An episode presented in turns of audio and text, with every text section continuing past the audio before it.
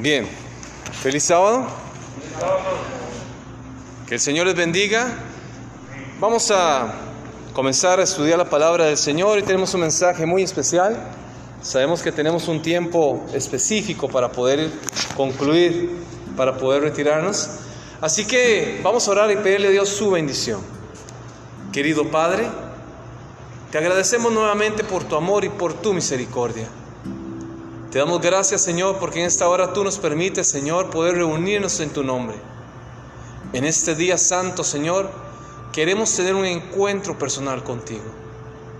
Bendícenos a nosotros que estamos hoy aquí presentes y bendice a los amigos que hoy nos están acompañando a través de las redes sociales. En el nombre de Jesús lo pedimos. Amén. Amén.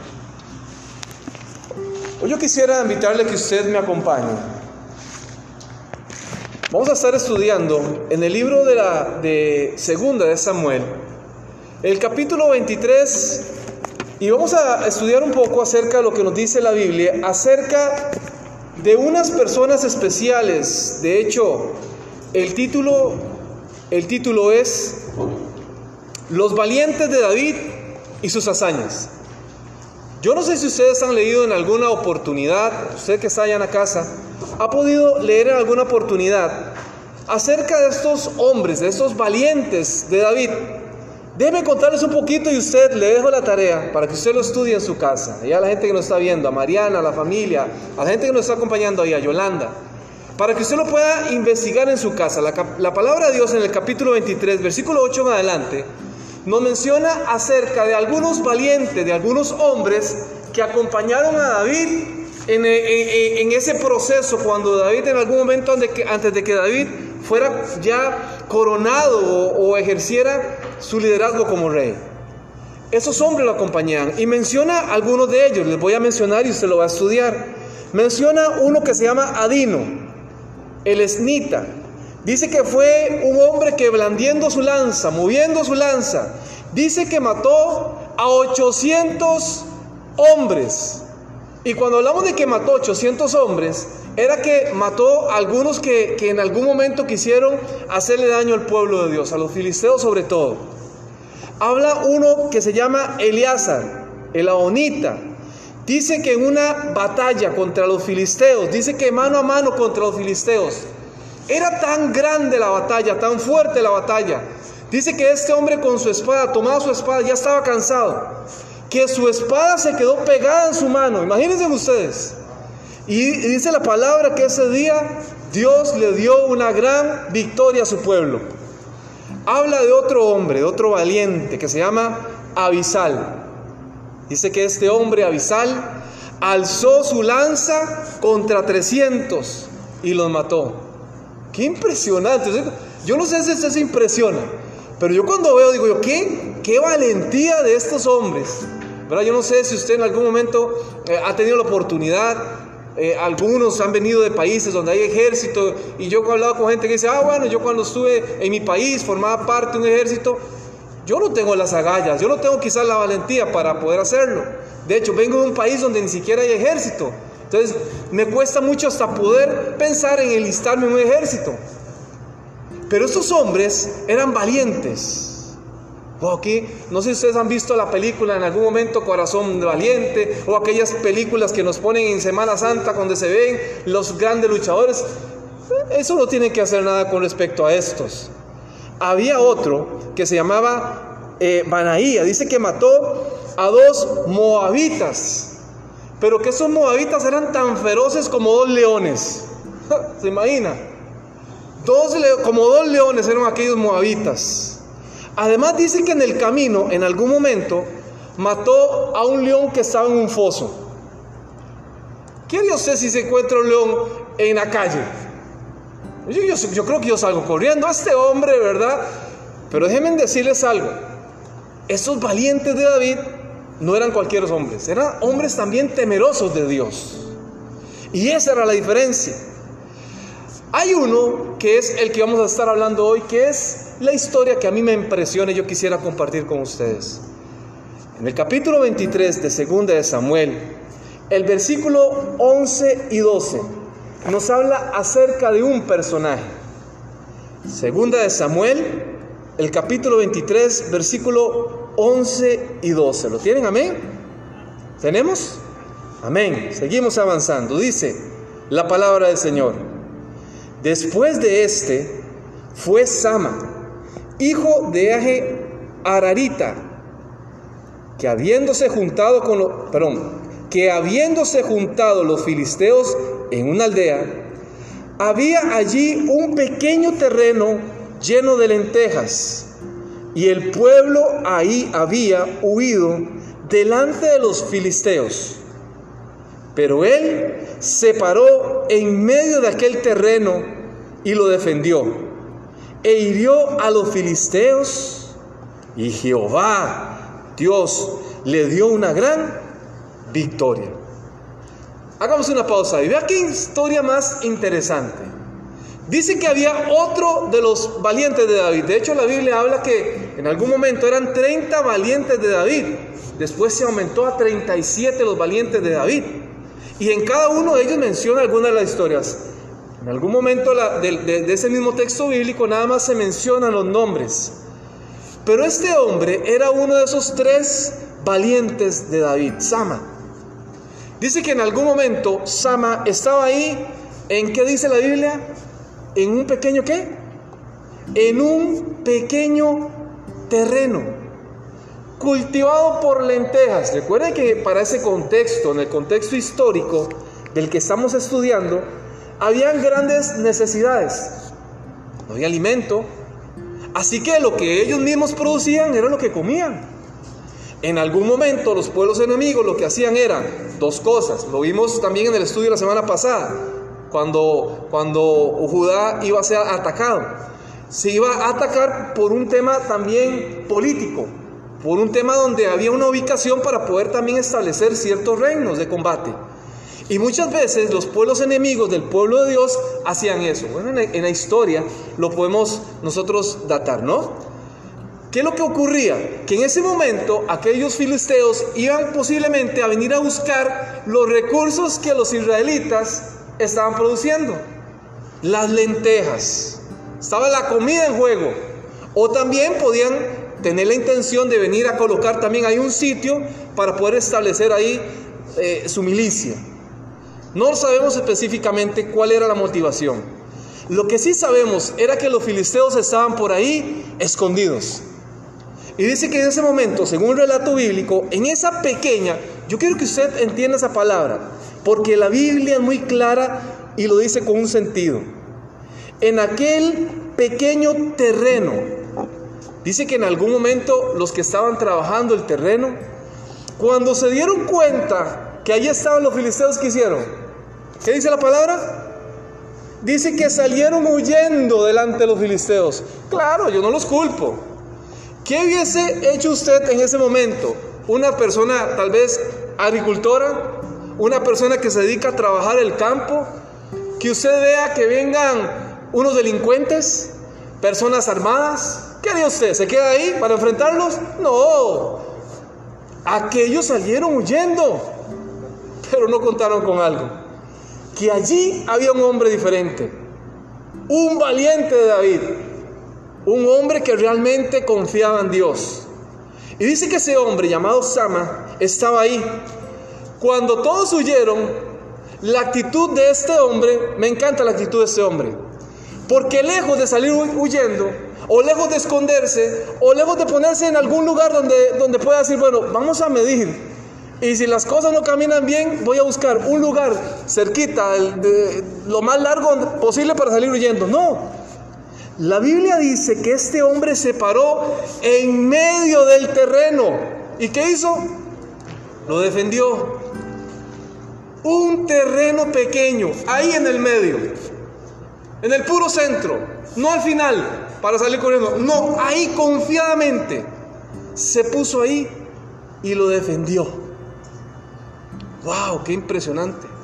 Yo me cuestionaba cuando leía esto, yo, ¿dónde estaban estos hombres? Cuando aquel Goliat se levantó y David fue el que le hizo frente.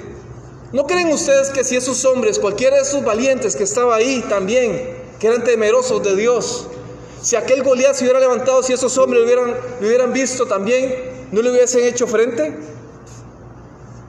Eran hombres valientes.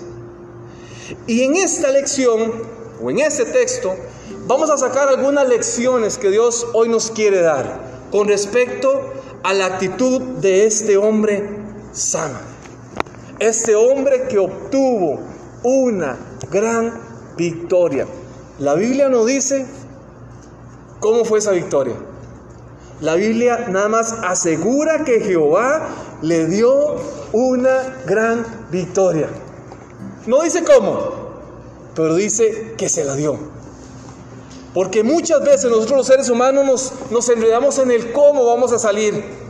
Es que Señor, ¿cómo voy a obtener yo el dinero? Es que Señor, ¿cómo voy a salir de esa situación tan crítica que estoy enfrentando? Es que Señor, el doctor me dijo que tenía ese diagnóstico médico. ¿Cómo voy a salir de aquí? El Señor no se detiene a explicar los cómo. El Señor lo que quiere es que usted y yo entendamos que tenemos la victoria, que nos va a dar una gran victoria, que podemos celebrar la victoria. ¿Cómo vamos a superar ese tema, la crisis a nivel mundial con esa pandemia? No lo entendemos, no lo sabemos. Nos cuestionamos muchas cosas, pero Dios quiere que usted y yo, mis queridos amigos y hermanos, entendamos que Jehová nos dará la victoria. Y las lecciones que podemos ir entendiendo sobre esta historia de este hombre, de este valiente de Jehová también. Primera lección, número uno, no le reste valor a lo que en apariencia no es importante. Algunos pudieran haber dicho, no, pero es un pequeño terreno. La Biblia dice, un pequeñito terreno. Dejémoslo perder. Es un pequeñito, ¿qué es un pequeñito terreno? Es insignificante.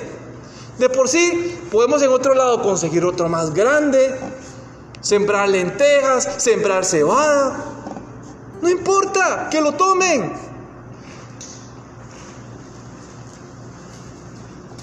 ¿Saben que el enemigo opera, el enemigo trabaja en lo que nosotros hemos descuidado por considerar lo que no es valioso. El enemigo está trabajando en nuestras vidas en situaciones que a veces nosotros consideramos que no son importantes. Y hermano, no se me pierda porque eso es muy importante. Si descuidamos esas pequeñas cosas, si no valoramos las pequeñas cosas, es allí donde el enemigo comienza a, trabajar, donde usted está descuidado. No en sus fortalezas trabaja. No, el enemigo no va a trabajar en sus fortalezas. El enemigo va a trabajar en sus debilidades, en las cosas pequeñas. En las cosas que para usted parecen desapercibidas, que no son importantes. Alguien se podría haber cuestionado, ¿valdrá la pena luchar por ese pequeño terreno? Alguien también hoy se pueda cuestionar, ¿valdrá la pena luchar por mi relación de pareja? ¿Valdrá la pena seguir luchando? ¿Valdrá la pena seguir esforzándome? ¿Valdrá la pena seguir dedicándole tiempo a esta persona? Alguien tal vez hoy podrá decir, ¿valdrá la pena seguir orando por ese hijo, por esa hija que se ha apartado? Ah, de por sí puede ser algún papá de por sí ya está grande. De por sí ya tiene su propia familia. Ahora ya es responsable de sus decisiones. ¿Valdrá la pena seguir orando por esa persona? Muchas veces descuidamos los detalles pequeños. En la crianza. Muchas veces decimos nosotros los papás, mire, es que nuestros hijos están seguros porque están ahí en la casa. Yo ni siquiera los dejo salir para que no anden con malas compañías. Porque ahora los asuntos de las drogas, de la delincuencia, mejor lo tengo en casa. Pero no sabemos muchas veces qué es lo que hacen nuestros hijos en la internet, en las redes sociales. ¿Qué es lo que está descubriendo en ese mundo que quizás nosotros los papás, por las múltiples eh, eh, ocupaciones, ni siquiera tenemos ni siquiera tenemos el tiempo para poder dedicarle a nuestros hijos para saber, para descubrir ¿Qué están haciendo? Esos pequeños detalles. Quizás usted como papá diga, no, pero es que mi hijo, no, con los grados académicos que tiene, uh, está muy bien. Por eso yo le doy permiso de que salga, de que ande en la calle. Y descuidamos, desconocemos las compañías que tiene. Nos excedemos en la confianza que le damos muchas veces. Y descuidamos eso. Somos permisivos muchas veces. Descuidamos los detalles pequeños. El papá o la mamá que dice, no, es que mire, es que en esta adolescencia está insoportable. No se le puede hablar, no se le puede decir nada, siempre anda disgustado, siempre pasa encerrado en el cuarto, ya se le pasará. ¿Será que hay alguna situación ahí nomás profundo, en lo íntimo de aquel joven, de aquella joven que está luchando y que ella no puede, se siente atrapada y que no puede salir de eso y que quizás nosotros los papás indiferentes ante, la, ante el comportamiento de aquella joven, de aquel joven? Muchas veces por ignorancia. En psicología decimos la ignorancia bien intencionada. Hacemos cosas simplemente por pura ignorancia. No sabemos simplemente o no sabemos que son malas y, por eso las hacemos. Hay gente simplemente que lo hace por indiferencia. Cuando estaba adolescente, no hace mucho tiempo, ¿verdad? Atrás.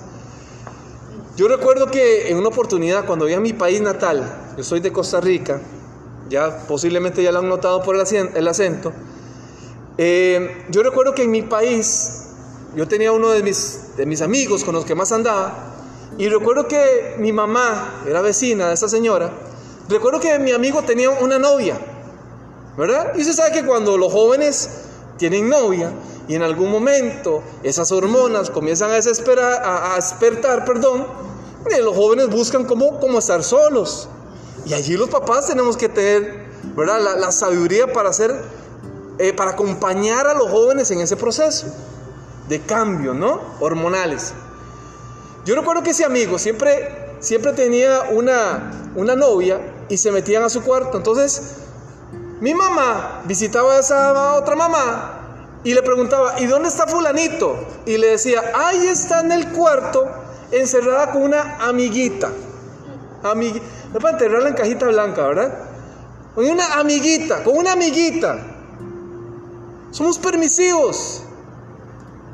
O muchas veces hemos sido permisivos. O quizás usted no es de ese padre tan permisivo, pero quizás su lucha sea otra. Porque desconoce la vida total de sus hijos. No saben cómo le van en la escuela, no saben cómo le van en el colegio, no saben cuáles amistades tiene, no saben cómo se comportan. Me decía un padre un día, ¿qué hago? Me siento, me siento desesperado. Me di cuenta que mi hijo, ahora la moda es fumar cigarrillo eléctrico. ¿Han visto? Y andan los muchachos ahora fumándose cigarro eléctrico. ¿Qué hago? Yo no quiero que mi hijo haga eso. Los hemos descuidado. En la relación de pareja, podríamos decir, es que mire, es que yo la veo tan indiferente. Pero yo sé que eso en algún momento se le pasará. Ella es, ella es indiferente, él es indiferente.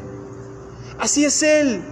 Eh, yo sé que cuando él, cuando él fue niño, tuvo problemas, cuando ella fue niña, tuvo problemas en su infancia, lo trataron muy mal en la casa. Y hay personas que no han podido superar etapas de la niñez porque las han descuidado. Esas pequeñas cosas hoy en sus relaciones actuales de pareja les está cobrando una factura. Porque son mujeres u hombres que son inseguros. Porque le cobran a una relación de pareja en su actualidad lo que le pasó en el pasado. A nivel personal. Yo he escuchado frases de mamá que dicen, mire, mientras mis hijos sean felices, no importa. Yo me sacrifico para verlos a ellos felices. Y esas personas muchas veces viven en, en un descuido personal, en un abandono absoluto. Y es más, viven frustradas y quejándose y dicen, es que a mí nadie me ayuda, es que a mí nadie me comprende, es que nadie es considerado, considerado conmigo, porque descuidan esos pequeños detalles. Se descuidan.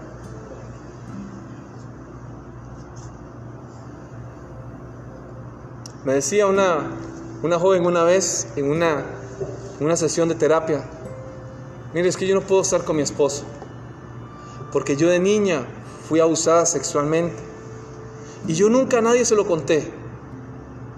Y hoy yo, cuando tengo intimidad con mi esposo, yo me imagino aquel hombre que a mí me tocaba. ¿Se imaginan ustedes una persona que durante toda su vida haya cargado esa situación? Que no ha podido enfrentar esa situación. O más que no poder es no querer enfrentar esa situación, superarla, trabajarla. Porque para esa persona tal vez no es importante ese evento que ocurrió en el pasado. Y el enemigo se aprovecha de eso.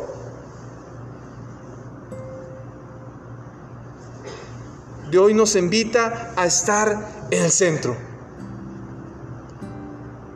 Aportarnos como valientes para enfrentar las adversidades a pesar de lo difícil que se vean. Tomar esa posición de valiente. Muchas veces nuestra atención está puesta en muchas cosas. En lo que tenemos que pagar, en lo que tenemos que comprar, en lo que tenemos que cambiar, en el último teléfono que tenemos que comprar, en el automóvil que hoy tenemos que rentar. Pero muchas veces no priorizamos en lo que realmente es importante. Y hoy yo quiero invitarle a usted, mi querido amigo, mi querido hermano, que nos está viendo por, por las redes sociales, que hoy está aquí, que aprendamos a priorizar, que aprendamos a entender que los detalles pequeños al final serán importantes. Aprender a soltar. En África tienen una práctica común muchas veces para poder atrapar algún tipo de, de, monos.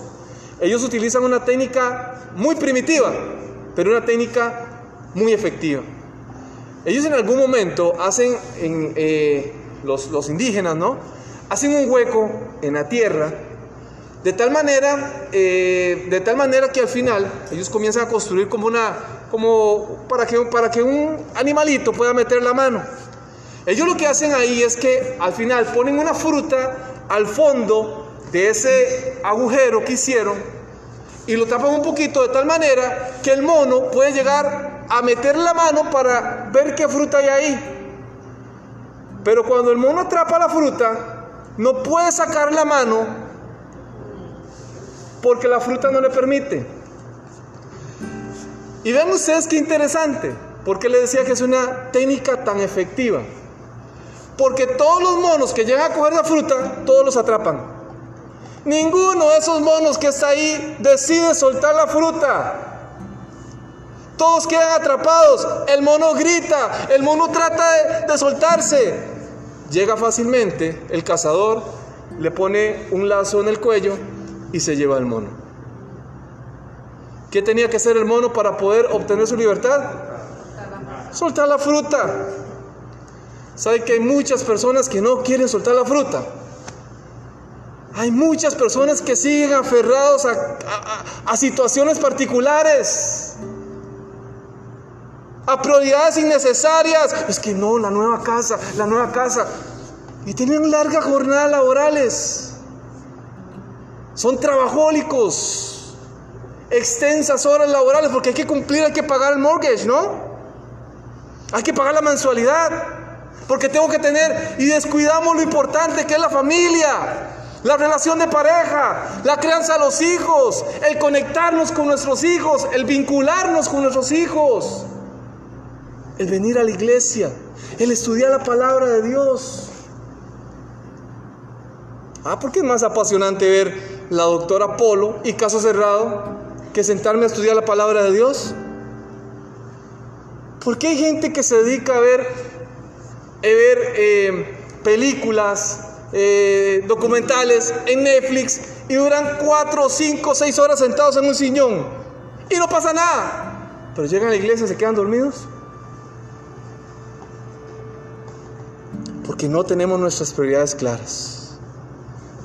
Número uno, dije, ¿qué dije número uno? No le reste valor a lo, a lo que en apariencia no es importante. Número dos, Asuma los desafíos de la vida con valentía. En el mundo tendréis aflicciones. Pero ¿qué dice Jesús? Yo he vencido al mundo. Él nos asegura la victoria, la victoria. Aquellos, los que vivían en aquel lugar, en aquella pequeña o pequeño terreno de lentejas, habían desaparecido. Pero Sama no era un hombre común. Este hombre era un hombre temeroso de Dios, obediente. Y Dios hoy necesita personas que confíen en Él. La lectura, la lectura bíblica decía, segunda de Timoteo, segunda de Timoteo el capítulo 1, el versículo 7 dice, porque no nos ha dado Dios un espíritu de cobardía. Voy terminando. No nos ha dado un espíritu de cobardía. Dios no, no es el que nos da la, la cobardía. Eso es lo que dice la Biblia. No nos ha dado Dios un espíritu de cobardía, sino de qué? De poder, de amor y de dominio propio. De poder. Y yo quiero que usted se empodere de esa palabra, de poder, de autoridad, de amor, de dominio propio, de esa capacidad de poder tener control de su vida, de sus pensamientos, de sus acciones, dominio propio. Dios no le da un espíritu de cobardía, al contrario, Él no es el que lo da. Dios quiere que usted se empodere, que usted entiende que tiene que asumir con fortaleza, con valentía, los retos de la vida. Y número tres, y con eso termino.